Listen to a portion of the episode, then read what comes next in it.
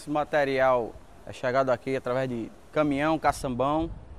Então é feito o descarregamento e eu sou a pessoa responsável por separar esse material. O que serve para a empresa e o que não serve.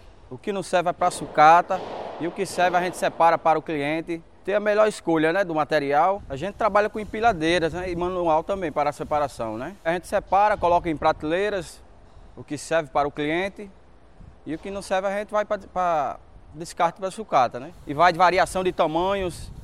A partir de um metro acima a gente recicla para o cliente comprar. De um metro para baixo não serve mais, já vai para sucata. Então, se tiver amassado. Amassado, se tiver amassado, tiver retorcido, não serve, vai para sucata. Ele chega para a gente, passa o tamanho do corte e é feito o corte do tamanho que ele deseja que seja feito.